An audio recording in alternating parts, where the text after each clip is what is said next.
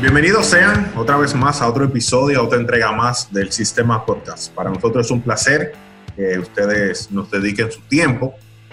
En el día de hoy tenemos, yo eh, lo hablábamos en, en el pre-show, como dirían, y me siento muy, muy satisfecho con lo que hemos armado para hoy, porque a raíz de nuestro episodio sobre el, el análisis de la vida política de Juan Bosch, hemos armado hoy un debate sobre la constitución de 1963, que fue la constitución que promulgó el, eh, el expresidente y difunto profesor Juan Bosch. Para nosotros es un placer estar hoy y, y poder compartir y dialogar sobre las diferentes perspectivas sobre esta constitución. Y con nosotros eh, tenemos como invitados especiales a Nelfis Tapleton. ¿Cómo tú estás, Nelfis? Buenas noches, un placer. Tenemos a Ricardo Corniel. Buenas noches, buenas noches, un placer. Gracias, señores, por estar con nosotros y aceptar la invitación. Ambos son eh, abogados. Nelfi un, un, poquito con una especialidad en administración pública y Ricardo, eh, según nos indicaron, con una especialidad en, constitucionalidad, derecho constitucional.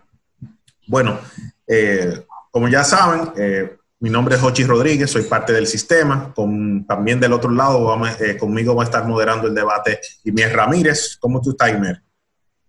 Estamos bien, estamos bien. Eh, haciendo historia aquí, eh, dominicano echando para adelante la batalla de ideas y también el compartir eh, diferentes argumentos y perspectivas de la historia. También presentar a dos colaboradores del sistema que son la contraparte en el debate y darle la bienvenida a Luis Enrique Iglesias.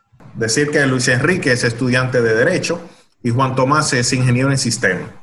Ambos son colaboradores del, del sistema podcast. Sin más preámbulos, nuestro debate tiene la siguiente moción. Si la República Dominicana iba a progresar política, social y económicamente con la Constitución del 63. Y para hablar un poquito de contexto, eh, nuestro compañero Inés Ramírez va a hablar poquito de eso. Bueno, eh, la Constitución del 63 fue ideada bajo los preceptos del profesor Juan Bosch, una figura histórica eh, que en muchos bandos crea diferentes tipos de sentimientos y, digamos, apreciaciones. Eh, en cierta forma, muchas personas lo ven como un presagio de un, de un, de un futuro caótico y apocalíptico o comunista de, de República Dominicana, mientras que hay otros que lo ven como fuera de lugar de su, de su época, una persona bien avanzada de ideas y progresista. La constitución tiene un total de 176 artículos, se destacan la, la prohibición de la reelección, ampliación de las libertades públicas, la igualdad de los hijos, la eliminación del latifundio, la no prisión por razones políticas, otorgó a los obreros el derecho a participar en los beneficios de las empresas donde trabajaban, proclamó la libertad sindical, estableció el derecho a la vivienda y declaró la plena vigencia de los derechos humanos, pero también limitaba, digamos, la cantidad de propiedad para extranjeros, prácticamente daba también mucha importancia a las propiedades de, personas dominicanas eh, y extranjeros tenían que pasar, vamos a decir, un segundo plano. Y también que te, la constitución tiene cierto tipo de, de lenguaje, el cual se, eh, muchas personas al leerlo interpretan eh, una postura, digamos, eh, socialista. Esas ideas, también un poquito resaltar que eh, la, la, relevancia de esta constitución nace porque eh, es una constitución o la primera, la constitución que, que, nace después de los 30 años de dictadura de Trujillo. Eso es importantísimo recalcar que realmente hablar de libertad, eh, de, no, de no apresar a alguien políticamente, quizá en este momento puede resultar un poquito como aéreo, pero si lo ponemos en el contexto, eh, fue un gran avance en su momento. Pero vamos a darle, señores. Ustedes lo veo ahí muy quieto, muy, muy esto. Vamos a darle, ¿qué lo que? Bien. Vamos a darle. Y quisiera empezar con, con la primera pregunta, y es en la parte social y política de, de, la visión de la Constitución del 63. ¿Es posible pensar que República Dominicana como país iba a avanzar en el sentido político y social con la constitución del 1963. Empezamos con la parte a favor, Ricardo Corniel. Bien, mira, desafortunadamente, si no se hubiese interrumpido el periodo constitucional de la presidencia de Juan Bosch, eh, cinco meses después de haberse instaurado la presidencia por el golpe de Estado, eh, tal vez tuviéramos las respuestas exactas y precisas a esa, pregunta.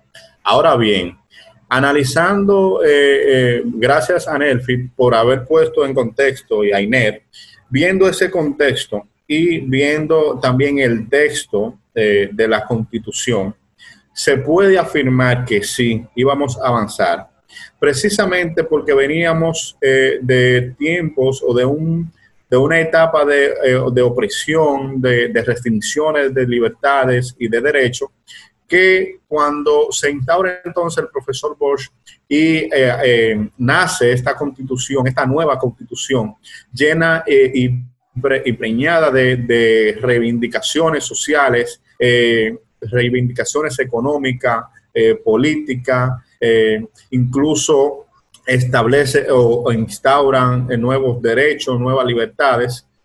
Evidentemente que era una constitución de avanzada, una constitución progresista y que sin lugar a duda en ese momento histórico que se estaba viviendo en la República Dominicana, yo no tengo duda que esa constitución sin cinco meses pudo revolucionar y provocar incluso, incluso esa indicaciones fueron las que llevaron más tarde a que sectores eh, que se vieron afectados, que eran los sectores que dominaban en ese momento, dieran, eh, produjeran el, el, golpe de Estado. Si en cinco meses logró esa transformación y esa, esas revoluciones, yo no tengo duda que si el profesor Bosch había terminado su mandato y al, al, día de hoy habría, el poder, pudiéramos afirmar que sí, que era una constitución que iba a beneficiar en todos los sentidos a, la República Dominicana, a nuestro país, sobre todo por el contexto, por el momento en que se estaba viviendo. Eh, una, serie de reivindicaciones en cuanto a la laboral, en cuanto a lo empresarial, la libertad de culto, que fueron las que agruparon luego. Ok, bueno, en fin, creo que sí, que era una constitución que sus... Eh, que era muy favorable para la República Dominicana. Recuerden, les recuerdo a los participantes del debate, tenemos dos minutos para las exposiciones y después de las exposiciones tenemos refutaciones de un minuto. Yo voy a estar avisando cuando queden 10 segundos en cada, en cada participación. Tenemos la contraparte con José Enrique Iglesias. Buenas. Eh, ok. Eh, lo primero sería concordar con el señor Ricardo, que la única forma de saber cómo realmente habría sido ese gobierno es que hubiera sucedido. Si no, no hay forma, no puede hacer especulaciones, pero claro, las, las especulaciones pueden tener base en lo que uno lee, en lo que uno ve en ese personaje, en cómo actúa, en qué piensa, con quién se junta, etc. Eh, pero yendo más al punto, ya, ya que son apenas dos minutos, mi primera posición, la que quiero establecer, es que de la constitución antigua, de, la que teníamos en, el 61, en el 62, en la época de Trujillo, inclusive, a la de Bosch, el avance en derechos sociales, eh, en derechos sociales y políticos, es muy poco, porque la constitución eh, que había en la época de Trujillo ya establecía todo eso, eh, establecía la, libertad de culto, la, libertad de empresa, la libertad de propiedad, la libertad de asociación, eh, la de propiedad intelectual, etc. Es decir, establecía esa serie de derechos fundamentales y libertades que llevamos por sentado hoy en día. ¿El qué sucede? ¿En dónde pienso que está la confusión? En la época de Trujillo, como todos sabemos, había un desrespeto total a esas libertades que estaban en el papel. Y ahí llega la famosa frase de Balaguer, que fue tomada de Ferdinand Lasalle, que la constitución es solamente un pedazo de papel. Y eso era lo, lo que sucedía en la época de Trujillo, que tú tenías una constitución que tenía esos derechos fundamentales bien establecidos, pero no eran respetados. Entonces, el, entonces, el avance realmente en cuestiones sociales, eh, de la constitución pasada a la del 63 es prácticamente nulo, o muy poco, entonces ahí va mi posición. Las refutaciones. ¿Quién dijo yo? Eh, lo interesante de la postura de Enrique, sobre todo con respecto al, al a lo que a, mencionar a Ferdinand Lasalle, es que existían algunos, algunos elementos que se, sobre todo en las últimas reformas que se hicieron en la era de Trujillo, que iniciando y muy simbólica el derecho al voto femenino y otros reconocimientos que se dieron, no necesariamente por un interés propio de la dictadura, sino porque nosotros fuimos miembros fundadores de la organización de, la ONU. Al ser miembro de los, de los 50 países fundadores de la ONU, se pactaron derechos que luego fueron incluidos en la norma. Pero como Felina Lasalle dice, no es solamente que lo diga la, que lo diga la Constitución, es cómo eso está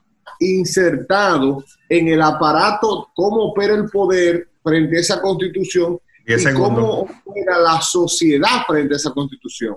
Mi derecho a réplica es el siguiente, como usted dice, realmente, eh, por ejemplo, eh, el derecho de la mujer al voto, independientemente de que sea por intereses de, la, dictadura o porque estamos en la ONU, estaba ahí. El problema era que no se respetaban. Entonces, eh, si la cuestión es si se comienzan a respetar los derechos en la, en la época de Bosch, es otra cosa. Esto ya es otra cuestión. La pregunta es si la constitución en sí presenta avances en lo político y, en lo político y social y, eh, repito, sustancialmente hay pocos avances. Eh, tal vez se, puede mencionar el de que los niños bastardos tienen los mismos derechos que el hijo dentro de casamiento, entre, las, entre los avances, pero fundamentalmente no hay un progreso muy grande en cuestión de lo que está escrito en la Constitución. Diez segundos. ¿O terminaste? Eh, bueno, entonces, eh, finalizando, si, si, eh, si, si en lo que está escrito, en lo fundamental, en lo sustancial, el avance no es tan alto, entonces hay que ver en lo otro que está, que ahí están las cosas perjudiciales o sospechosas que daban lugar a que se le acusara a Juan Bosch de comunista o socialista o marxista. Ricardo.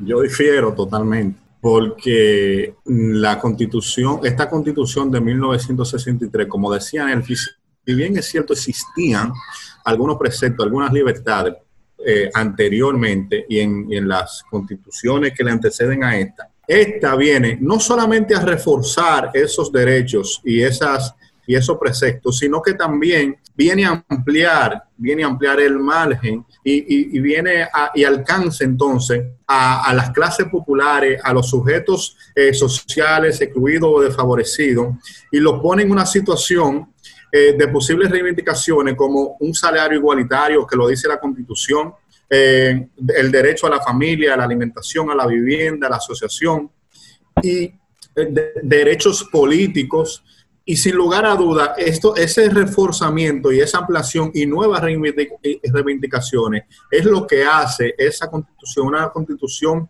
eh, de avanzada, que en su momento era una constitución de muchos avances, tanto así que esa constitución la traemos hoy día y la aplicamos, salvo eh, y, producto de la, de la modernidad Ok, la aplicamos y hoy día esa constitución tiene vigencia y esa reivindicación y esa conquista no existían previamente a la constitución de 1963. Luis Enrique, ¿tiene réplica entonces? Sí, solamente un minuto. Un minuto, dale. Lo, primero es que los derechos de asociación, libertad de expresión, tránsito, etcétera, ya estaban incluidos, como, como dije anteriormente, en la constitución anterior, estaban puestos ya. Lo segundo es que usted dice reforzar, ampliar.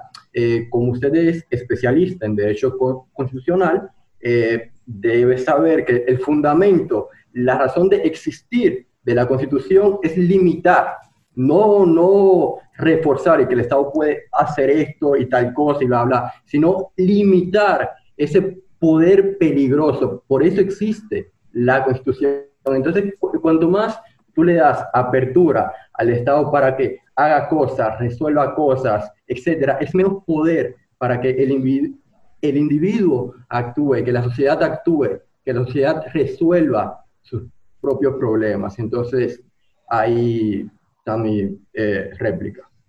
¿Cuánto más? ¿Tenías algo que decir? Eh, Un no, minuto. ya lo que yo iba a decir, Enrique lo, lo, lo Ok, Ricardo, quisiera... Que, ok, tiene un minuto, ¿cuánto más entonces? Dale.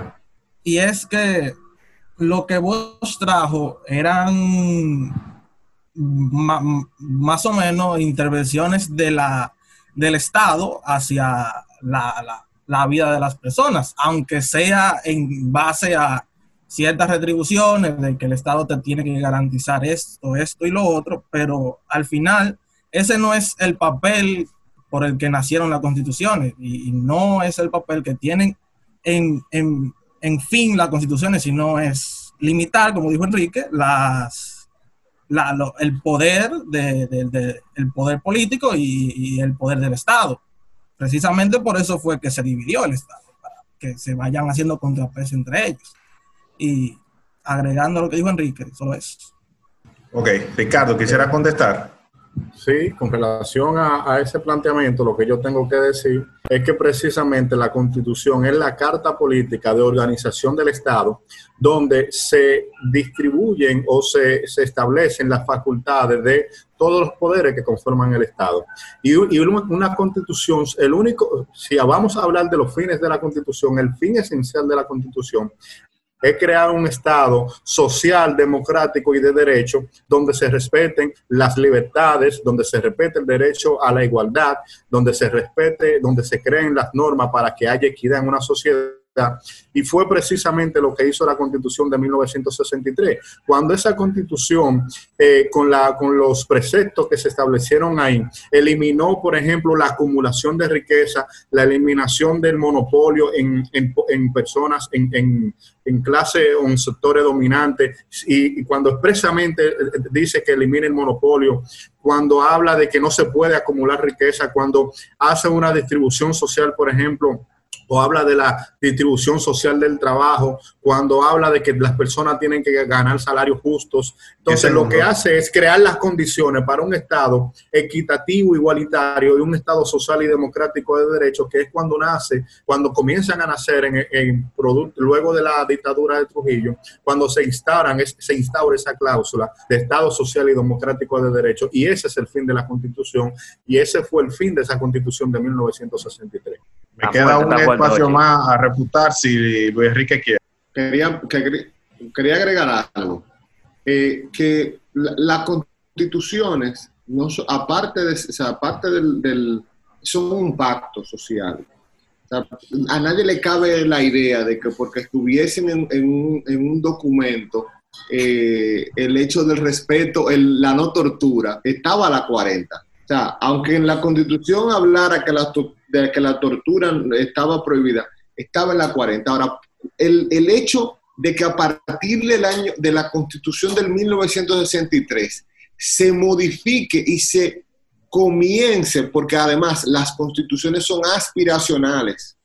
Las constituciones no son, no es que porque lo definamos, porque lo, lo, lo esté en el, en, el, en el documento, de como tronar los dedos, se va a cambiar la realidad.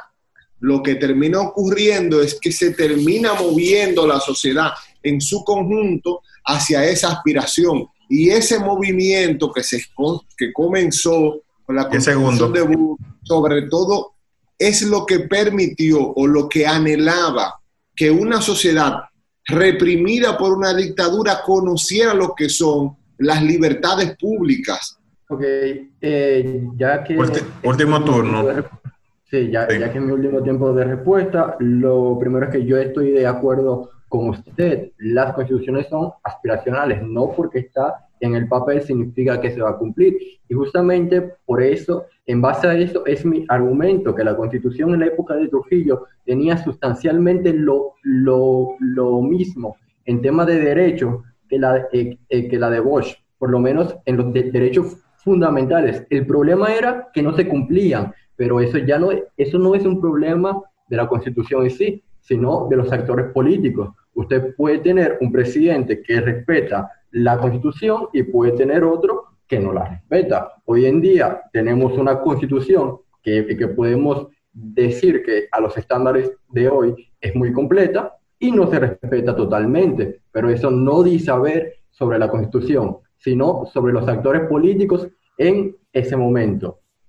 Eh, lo segundo es que la constitución no es necesariamente sobre crear un Estado social de derecho y de equidad.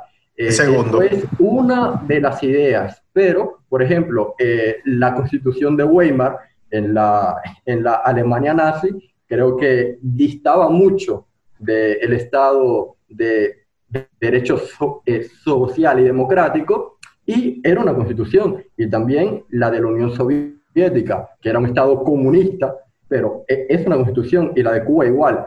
La de Cuba dice, somos un Estado comunista, y es una constitución. Bueno, esto está... Está bueno, está bueno.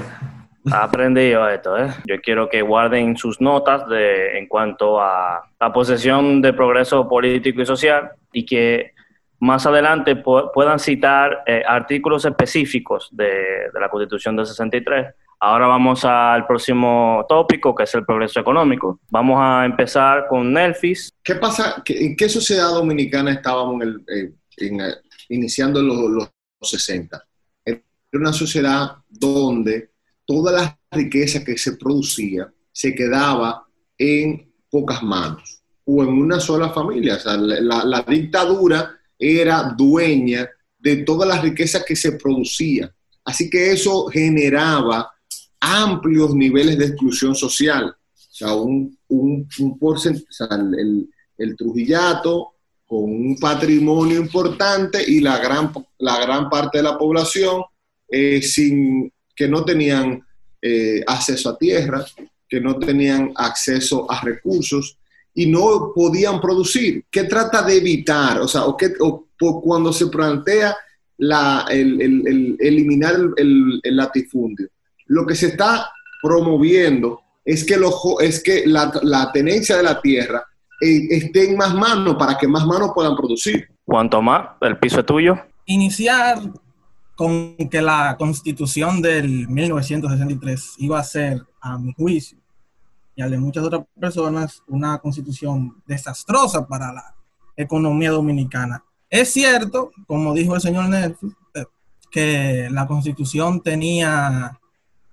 la que como había una acaparación de, parte de la familia Trujillo, de muchos, de muchos, de, muchas tierras y muy, casi todas las empresas nacionales, ya Balaguer, antes de esta constitución, había le había quitado la propiedad de la familia Trujillo y se la había traspasado al Estado. Ya ahí no, ahí ya el Estado podría comenzar a tratar de repartir la, propiedad. No había necesidad de hacer una constitución.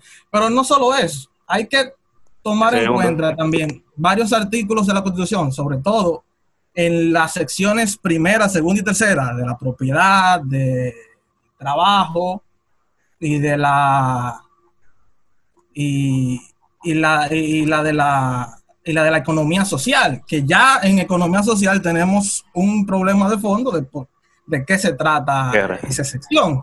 Yo sé que tu argumento era un poco más largo, eh, Juan Tomás, agárralo ahí y bueno, y vamos a ver qué dice Nerfi. Hay algo que también quería que se me que cuando se habla de la limitación de la tenencia de tierra y de los extranjeros, tiene también un, sentido en el momento del el rol que jugaban las, las multinacionales en, con respecto a, a, los, a, los a, las sociedades de ese momento. Eran, eh, era tratando de limitar el poder que ellas tenían sobre los estados.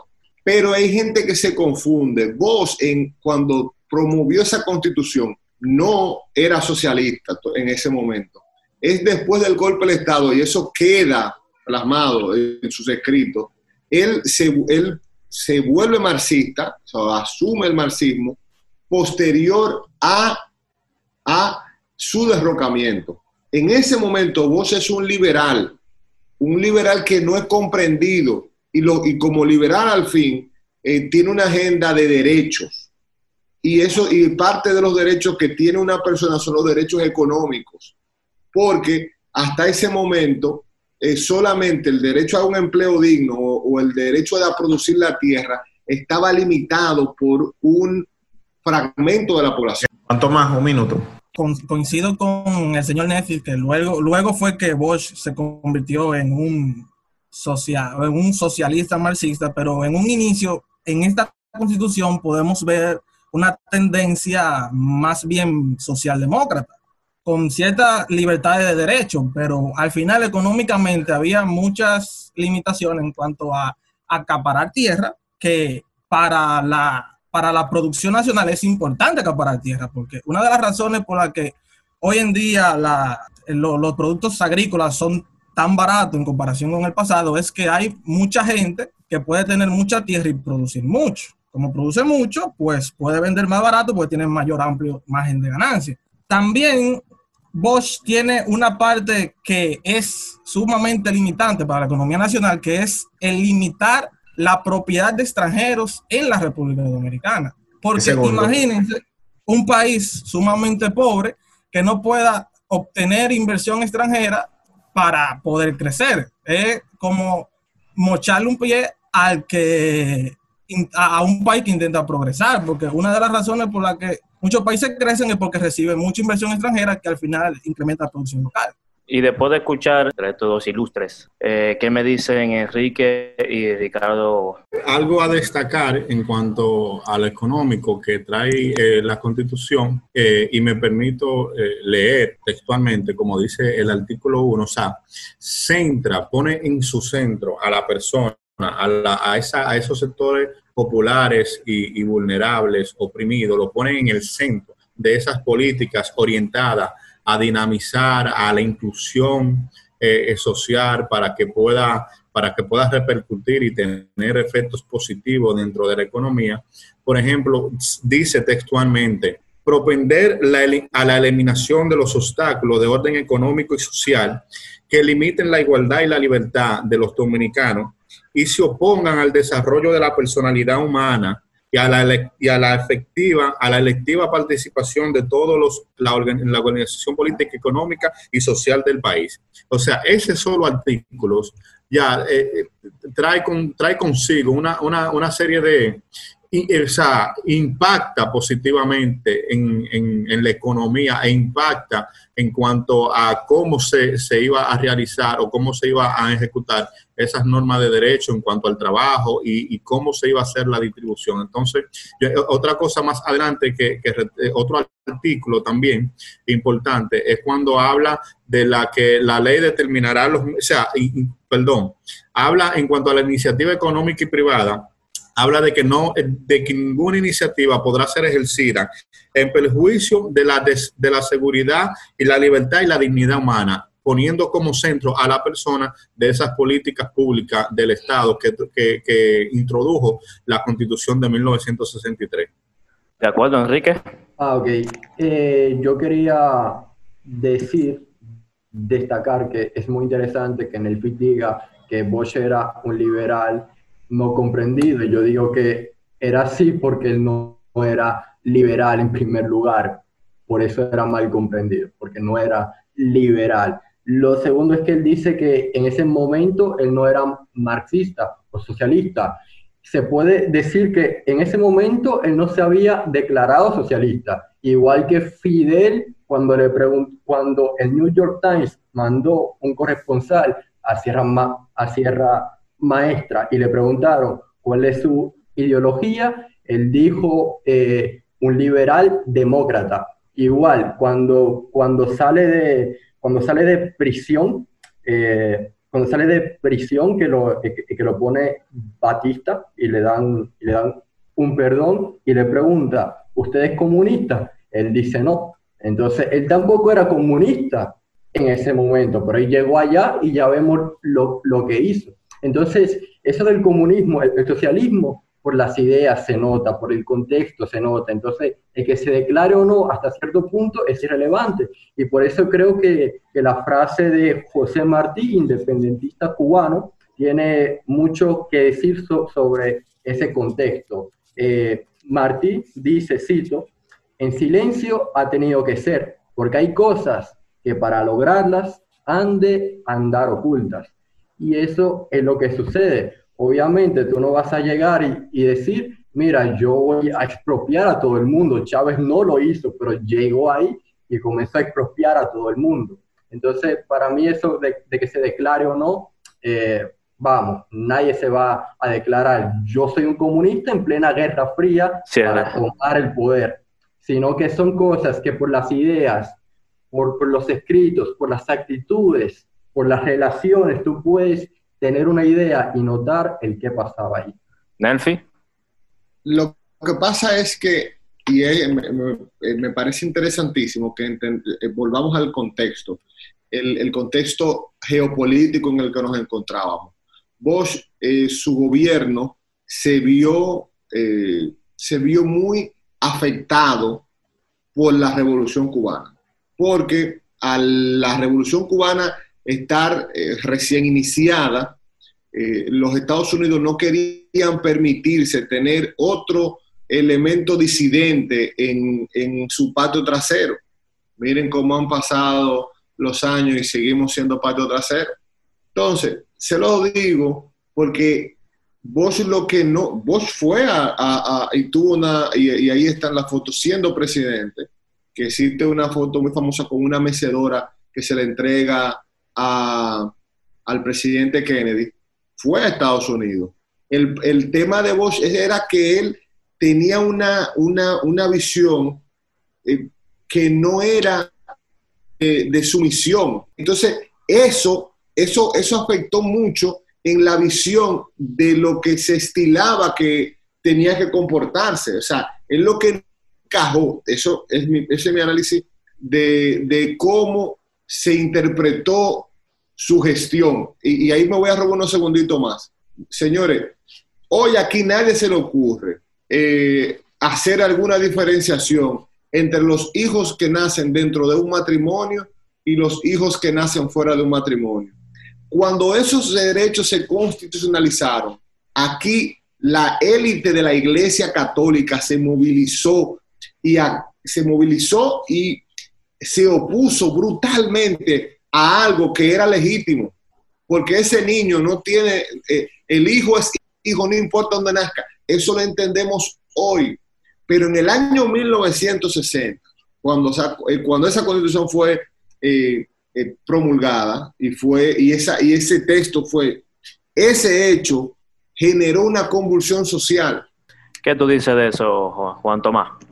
Agregando a algo que dijo el señor Ricardo Corniel, eh, es interesante que él diga que la constitución pone al individuo o a la persona en el centro de la constitución, pero más bien yo diría que pone al Estado dentro del, centro de la constitución. Por ejemplo, ya en el artículo 22 de la sección de la propiedad, vemos que habla de que el Estado tiene la potestad de poderse expropiar a ciertos individuos a causa del interés común pongan comillas en la parte del interés común, porque el interés común en este caso es lo que diga el que está gobernando, que es el que entiendo que, es el que puede decidir cuál es el interés común. Imagínese que usted es un empresario que quiere invertir en alguna parte del mundo porque ve que puede invertir y sacar un beneficio y que haya en una parte de su constitución que diga tenemos, tienen, el Estado tiene derecho a expropiar la propiedad que tú tienes.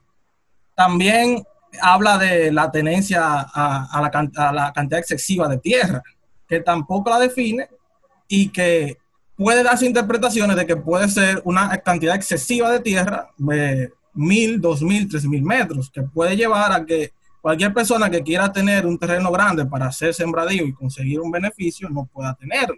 También habla de que todo dominicano tiene el derecho a poseer una vivienda propia y que no puede ser, no, no se le puede quitar la vivienda por impagos o, por, o, no se le puede desalojar.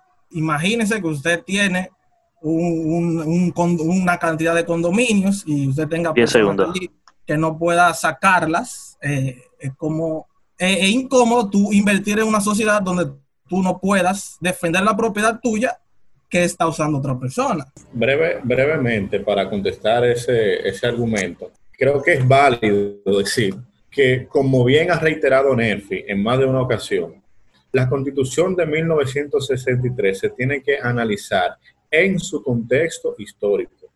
Si se analiza la constitución de, de 1963 en función a la realidad de hoy, obviamente ciertas cosas uno pudiera decir que eh, se establecieron de más o que no tienen sentido establecerlo en una constitución.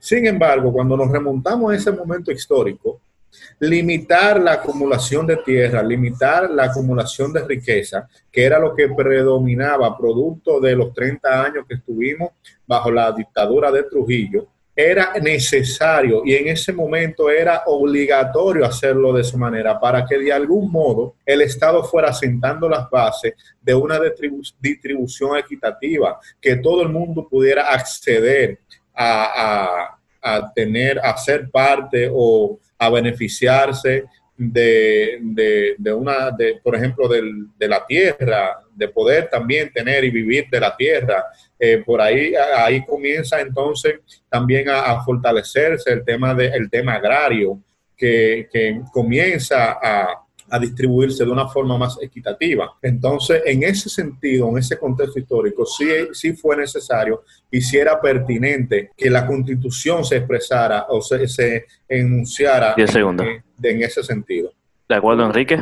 Ah, ok, yo eh, quisiera comenzar igual con, una, con otra cita de José Martí, dice, el sol quema con la misma luz que, con, con que alumbra, el sol tiene manchas, los agradecidos ven la luz y los desagradecidos eh, ven las manchas. Entonces, en relación, por ejemplo, a lo que usted dijo, de que se reconociera el derecho de esos hijos bastardos fuera, eh, fuera de matrimonio, yo lo veo excelente. Bosch igual tenía ideas avanzadas para su tiempo eh, eh, en el sentido político, por ejemplo, el pentagonismo. Él ya en esa época eh, describió cómo operaba Estados Unidos internacionalmente, cosas que sabemos hoy con, con datos empíricos de, desclasificados de la CIA, él lo sabía en su tiempo, algo muy interesante aún, es decir, un pensador realmente original, pero ahora como gobernante es otra cosa. Eh, ustedes tienen una postura de que, eh, de que las empresas que, extranjeras que invierten en el país es como si fuera el vender el, país o vender tu soberanía o etcétera. Les doy el ejemplo corto de Singapur, que en el 1960 estaba igual que República Dominicana, totalmente igual, un país portuario, un campo, unas casitas, unos barrios. Eh, el, el, gobernador allá, Lee Kuan Yew, él tomó una postura en donde aceptó la inversión extranjera, aprovechó esto para beneficiar a, a su pueblo. Recuerden, esto es el sistema Podcasts Estamos en las redes sociales, arroba el sistema de R en Instagram y nuestros episodios, como este debate y otros más, están disponibles en la, nuestra plataforma de YouTube, Spotify y iPodcast como el sistema de R. Para nosotros es un placer y será hasta una próxima. Nos vemos.